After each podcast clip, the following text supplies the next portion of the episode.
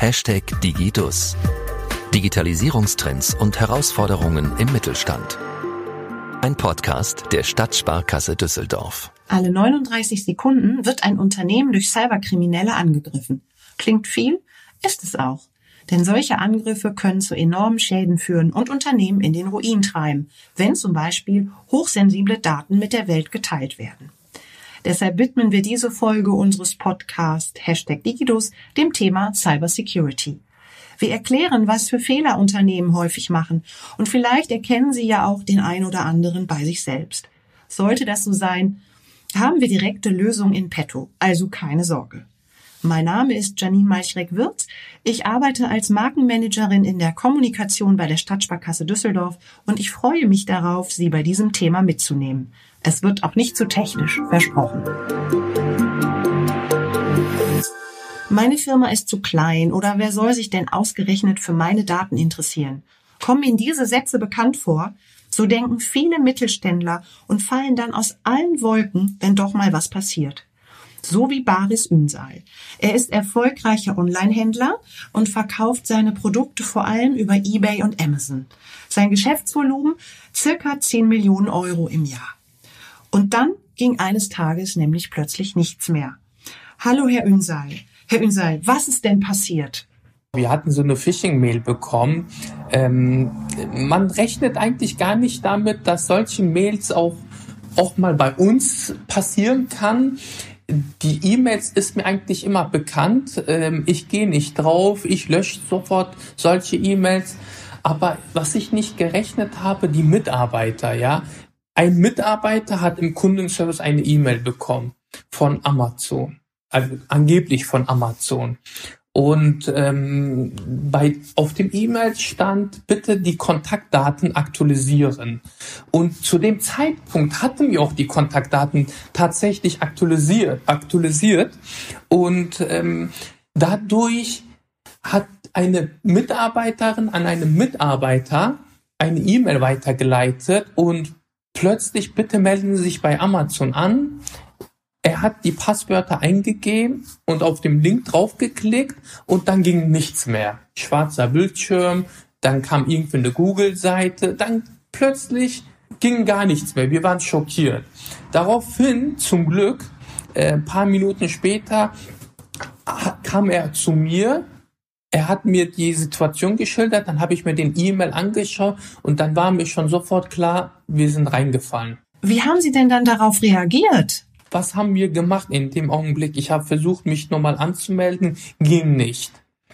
Dann bin ich in den E-Mail-Adresse reingegangen. Auch meine E-Mail-Adresse haben die gehackt. Ja, also unsere E-Mail-Adresse hieß zum Beispiel amazon.potec-gmbh.de. Auch da rein sind wir nicht gekommen.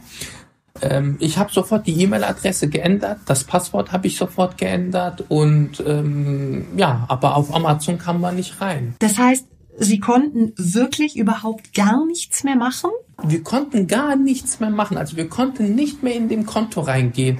Ich konnte auch über diese OTP, diese ähm, Verifizierung, also diese zwei, ähm, wie heißt das nochmal, diese zwei Aufenthaltsverifizierung, auch darüber ähm, konnten wir uns nicht anmelden, weil der derjenige, der bei uns im Konto reingegangen ist, der unser Konto gehackt hat, der hat auch sofort die Handynummer geändert. Also ich, wir konnten nichts mehr machen. E-Mail-Adresse war falsch.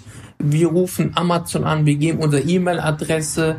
Äh, ich gebe meine Handynummer. Also da ging gar nichts mehr, als ob wir nie der Verkäufer waren. Das klingt wirklich schlimm. Und dann? Wir haben an dem Tag innerhalb von einer Stunde zehnmal an Amazon angerufen. Wirklich zehnmal. Bis wir jemanden am Telefon hatten, und der mehr Berechtigung hatte. Der hat sofort den Konto deaktiviert und hat uns gesagt, wir löschen jetzt alles raus und Sie können innerhalb von drei, vier Stunden wieder rein. Das stimmte auch. In der Zeit sind wir zur Polizei gegangen, haben wir eine unbekannte Anzeige gemacht. Als wir von Polizei wieder zurückkamen, konnte ich wieder ins Amazon-Account rein. Ich habe das Passwort geändert und ich dachte, alles ist gut. Aber es war nicht so abends um 22 Uhr bin ich nochmal reingegangen und ich habe versucht, mich wieder anzumelden. Dann habe ich gesehen, die haben es wieder ge ge gehackt. Also die sind wieder reingegangen, weil die irgendwo Spur gelassen haben. Wir haben sofort zum Glück erkannt, also der Schutzengel war bei uns an dem Tag. Und dann haben wir wieder Amazon angerufen.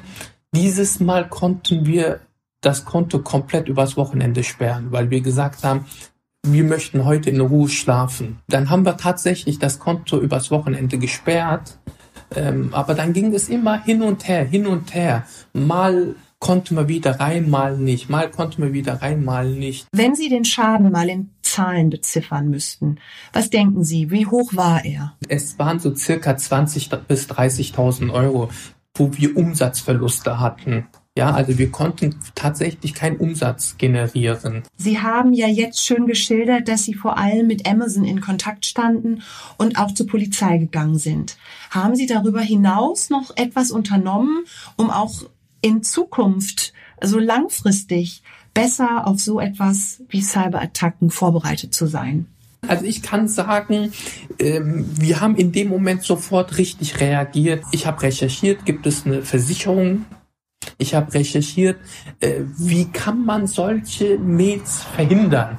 Ich bin der Meinung, man kann es nicht 100% verhindern, aber wenn wir 80 oder 90% schaffen, das würde mich auch beruhigen. Und dann gab es Unternehmen, äh, mit denen wir gesprochen haben, da ist auch momentan unser ITler am Überprüfen, äh, welche Möglichkeit wir haben. Ähm, Vorübergehend haben wir eine schnelle Lösung gefunden. Die Mitarbeiter hatten ein Online-Seminar, die Mitarbeiter hatten nochmal eine äh, Unterricht von mir selber bekommen, wo ich gesagt habe, keiner darf mehr irgendein E-Mails öffnen, mit die ein Link beinhaltet. Die durften keine E-Mails öffnen, ähm, die dürften auch keine PDF-Datei öffnen äh, oder sich über irgendein Portal auf Amazon einloggen. Versicherung ist eine große Sache, weil ich danach viele Stories gelesen habe, wo ich auch Sachen gegoogelt habe. Da sind auch Unternehmen, die, die waren weg. Ja, die waren wirklich weg. Also hätten wir es in dem Augenblick nicht gemerkt, wären wir vielleicht heute nicht da. Sie haben gesagt, was hat uns das gelehrt? Man muss sensibler werden, man muss seine Mitarbeiter schulen, man muss langfristig darüber nachdenken, noch stärker in seine IT-Infrastruktur zu investieren. Aus Ihrer Sicht als Unternehmer, was würden Sie an dieser Stelle anderen Unternehmern dringend empfehlen? Ich muss sagen, solche Mails werden immer professioneller. Ja, man muss echt aufpassen. Man darf es nicht im leichte Schulter nehmen, wie ich das getan habe. Und hätten wir in dem Augenblick nicht äh, sofort reagiert, dann wären wir, glaube ich, heute nicht da. Also der Schutzengel war bei uns. Ich empfehle alle Unternehmen, Mitarbeiter müssen geschult werden.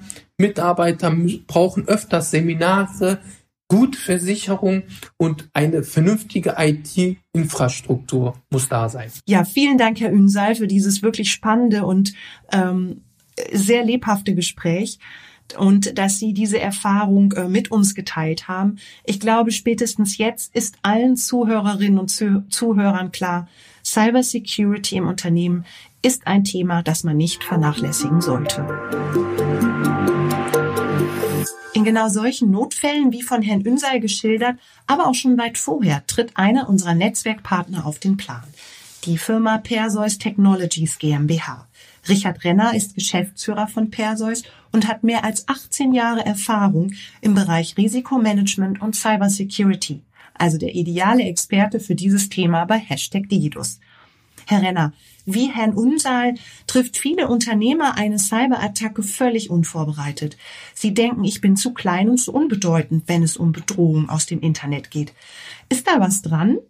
Ich glaube, man muss zwei Arten von Angriffen unterscheiden. Ähm, das eine ist der sehr zielgerichtete Angriff, um Industriespionage zu betreiben, um wirklich Geheimnisse zu, zu erbeuten. Da sind kleine Unternehmen natürlich nicht so von betroffen. Das ist aber auch der kleinere Anteil ähm, der Angriffe, die tatsächlich stattfinden. Der überwiegende Teil ähm, erfolgt, ich sage mal, nach dem Schrotflintenprinzip. Ähm, das heißt, die Angreifer verteilen über Massenmedien, äh, über E-Mails ähm, ihre Schadsoftware und versuchen Zugriff zu erlangen. Und da sind alle Unternehmen von betroffen, ähm, auch die ganz, ganz kleinen. Und wir sehen, ähm, dass ähm, inzwischen die Studien sprechen von 60, 70 Prozent Betroffenheit auch im Kleinstunternehmerumfeld.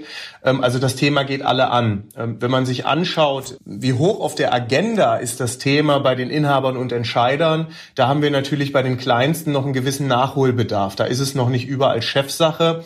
Ähm, und genau das ist aber auch die Aufgabe, wo wir als Gesellschaft, glaube ich, noch was vor uns haben, dass es ernst genommen wird und dass es die entsprechende Priorität bekommt, weil betreffen tut es alle. Phishing ist ja ein Thema bei der Cybersecurity, aber es gibt ja noch ganz viele andere Angriffsflächen. Ähm, was sind denn das noch für Gefahren, die Unternehmen drohen? Also Phishing ist ganz klar gerade in dem Massenkontext das Hauptphänomen. Ähm, und Phishing selber hat ja verschiedene Unterformen. Sie haben auf der einen Seite ähm, Angriffe, wo es eher um eine gezielte Manipulation von Menschen geht. Ähm, das heißt, es wird Angst äh, ausgenutzt. Äh, die Angreifer geben sich als der Chef des Unternehmens aus und versuchen so bestimmte Aktivitäten, Informationsweitergabe, Ausführung von Überweisungen, äh, Zugriff auf Systeme und so weiter zu erzwingen. Und wenn man sich jetzt Corona vorstellt, ich glaube, wir alle haben erlebt, äh, dass sich Arbeitsweisen sehr plötzlich verändert haben. Äh, man saß zu Hause, nicht mehr in seinem gewohnten Umfeld. Prozesse haben, liefen auf einmal ganz anders ab. Äh, Meetings nur noch per Videokonferenz und Telefon. Ich habe die Kollegen nicht mehr regelmäßig gesehen und so weiter. Das heißt, plus natürlich die allgemeine Angst, die, die in der Pandemie natürlich auch um sich gegriffen hat. Und das haben Angreifer ganz massiv ausgenutzt, um gerade an dieser psychologischen Ecke ähm, einen Eintritt in die Unternehmen zu bekommen. Ähm, das Verteilen von Ransomware, ähm, also Dateianhänge zu verschicken, ähm, die dann die Rechner verschlüsseln, die Daten von den Rechnern sammeln, weil sie nach bestimmten Dateien suchen, die Bankprogramme häufig verwenden, die nach Passwortlisten suchen und so weiter, ist aber auch genauso gestiegen. das heißt, das Spam- und Phishing-Volumen ist um den Faktor 200 entsprechend in die Höhe geschnellt. Was wir auch gesehen haben, sind sogenannte Man-in-the-Middle-Attacken.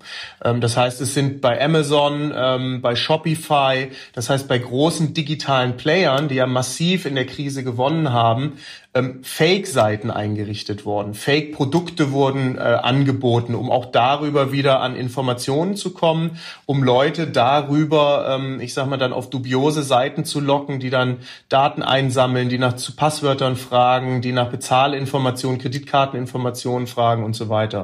Wir hatten in Nordrhein-Westfalen zum Beispiel einen großen Betrugsfall, ähm, wo Angreifer ähm, sich ausgegeben haben, als wären sie Behörden. Ähm, und äh, im Zuge Kurzarbeitergeld ähm, und im Zuge auch der Förderung wurden Steuernummern gestohlen und dann im Namen ähm, der Unternehmen wurden Fördermittel beantragt und das im recht großen Stil. Vierstellige äh, Anzahlen an Betroffenen mit jeweils vielen tausend Euro. Sie sind da schnell im zweistelligen Millionenbereich. Also das sind signifikante Beträge, ähm, die darüber auch ähm, erbeutet wurden ähm, und wo die Angreifer ähm, einfach die aktuelle Verunsicherung ganz massiv ausnutzen. Da stellt sich natürlich die Frage, wie können sich diese Unternehmen denn dann vor Cyberattacken schützen?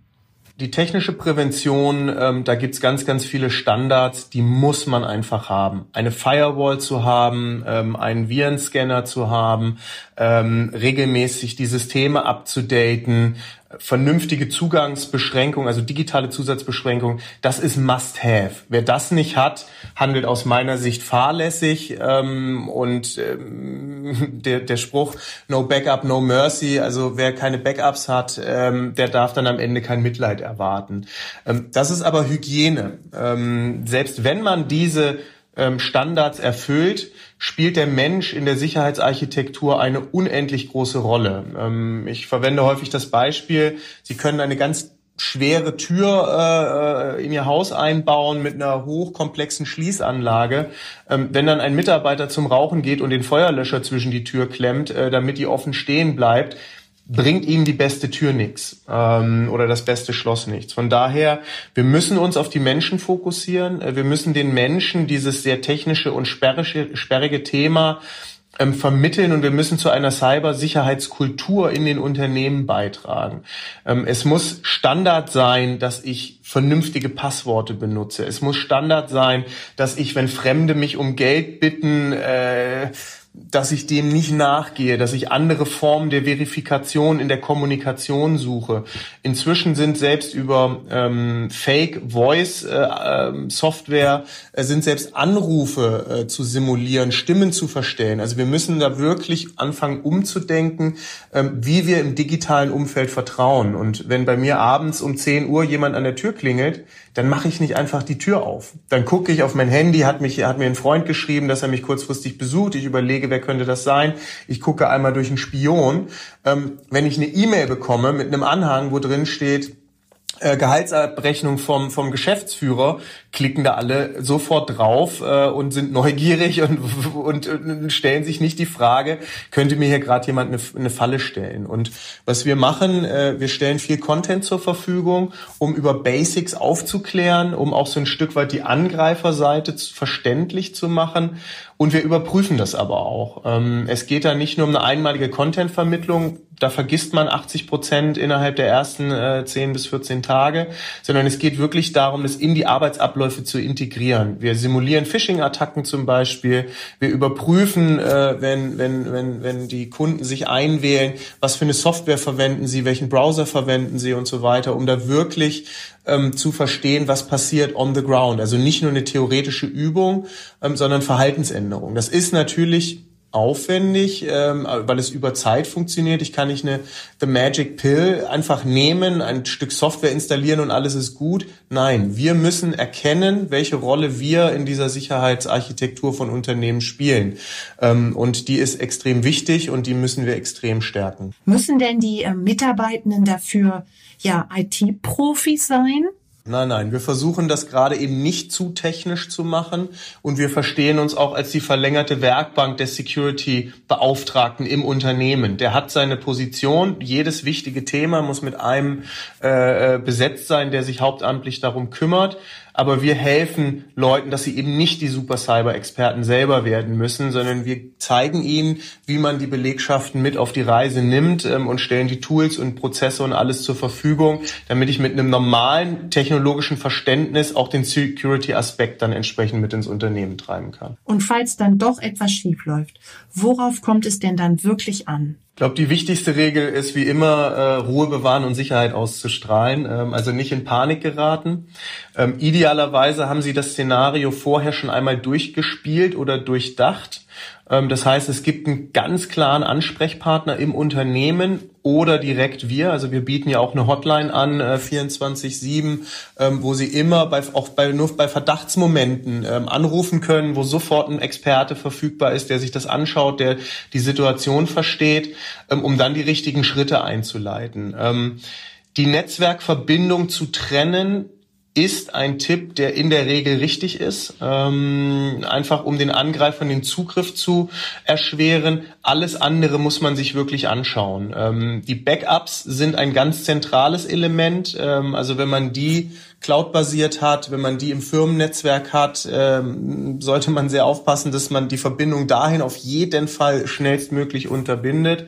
Ähm, und ansonsten ähm, gilt es, wie gesagt, mit dem Experten die Situation sehr explizit zu schildern, so viel zu beobachten und zu notieren, ähm, was man kann. Also was habe ich gerade gemacht? Habe ich was? In welcher Software war ich unterwegs? Welchen Prozessschritt wollte ich ausführen? Wie hat hat der Bildschirm geflackert? Ist was eine Meldung eingespielt worden? Also je mehr Informationen man hat, desto besser können unsere Experten oder auch andere Experten ähm, dann die Situation beurteilen und dann eine Soforthilfe dann entsprechend auch einleiten. Jetzt hat Herr Ünsal vorhin gesagt, er informiert sich gerade auch über Cyberversicherungen. Empfehlen Sie Unternehmen eine solche Versicherung? Da bei Cyber immer ein Restrisiko verbleibt, ist auch die Cyberversicherung Trans zum Transfer dieses Risikos aus meiner Sicht unabdingbar. Ähm, ich würde sogar so weit gehen, dass bestimmte Präventionsleistungen im Vorfeld durchgeführt werden müssen, um überhaupt eine Versicherbarkeit herzustellen. Weil auch ähm, also das Risiko erst verkleinern idealerweise, weil auch wenn ich eine Feuerversicherung habe und mein Haus bezahlt wird, wenn es abgebrannt ist, ähm, man hat ja trotzdem ein bisschen Trödel auch damit. von daher ist, glaube ich, die Kombination aus Prävention, Schadenmanagement und am Ende dann auch Versicherung genau der Mix, auf den Unternehmen da setzen sollten. Das haben die Versicherer erkannt und wir stehen stehen für die ersten beiden Themen zur Verfügung, Prävention und Soforthilfe. Ähm, und unsere Partner äh, liefern dann das Versicherungs- und Risikokonzept hinten dran. Ja, vielen Dank, Herr Renner, für Ihre Einschätzungen und Empfehlungen. Ja, wir sind schon am Ende unserer zweiten Folge.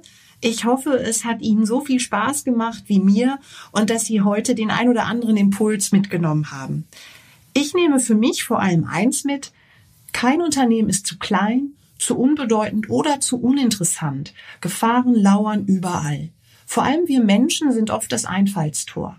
Wenn Sie sich weitere Informationen zum Thema Cybersecurity oder Kontakt zu einem unserer Netzwerkpartner wünschen, dann schauen Sie doch einmal in unserem Firmenkundenportal unter www.sskdüsseldorf.de vorbei. Wir hören uns wieder in der nächsten Folge von Hashtag Digidus. Bis dahin bleiben Sie sicher und vor allem natürlich gesund. Hashtag Digidus. Digitalisierungstrends und Herausforderungen im Mittelstand. Ein Podcast der Stadtsparkasse Düsseldorf.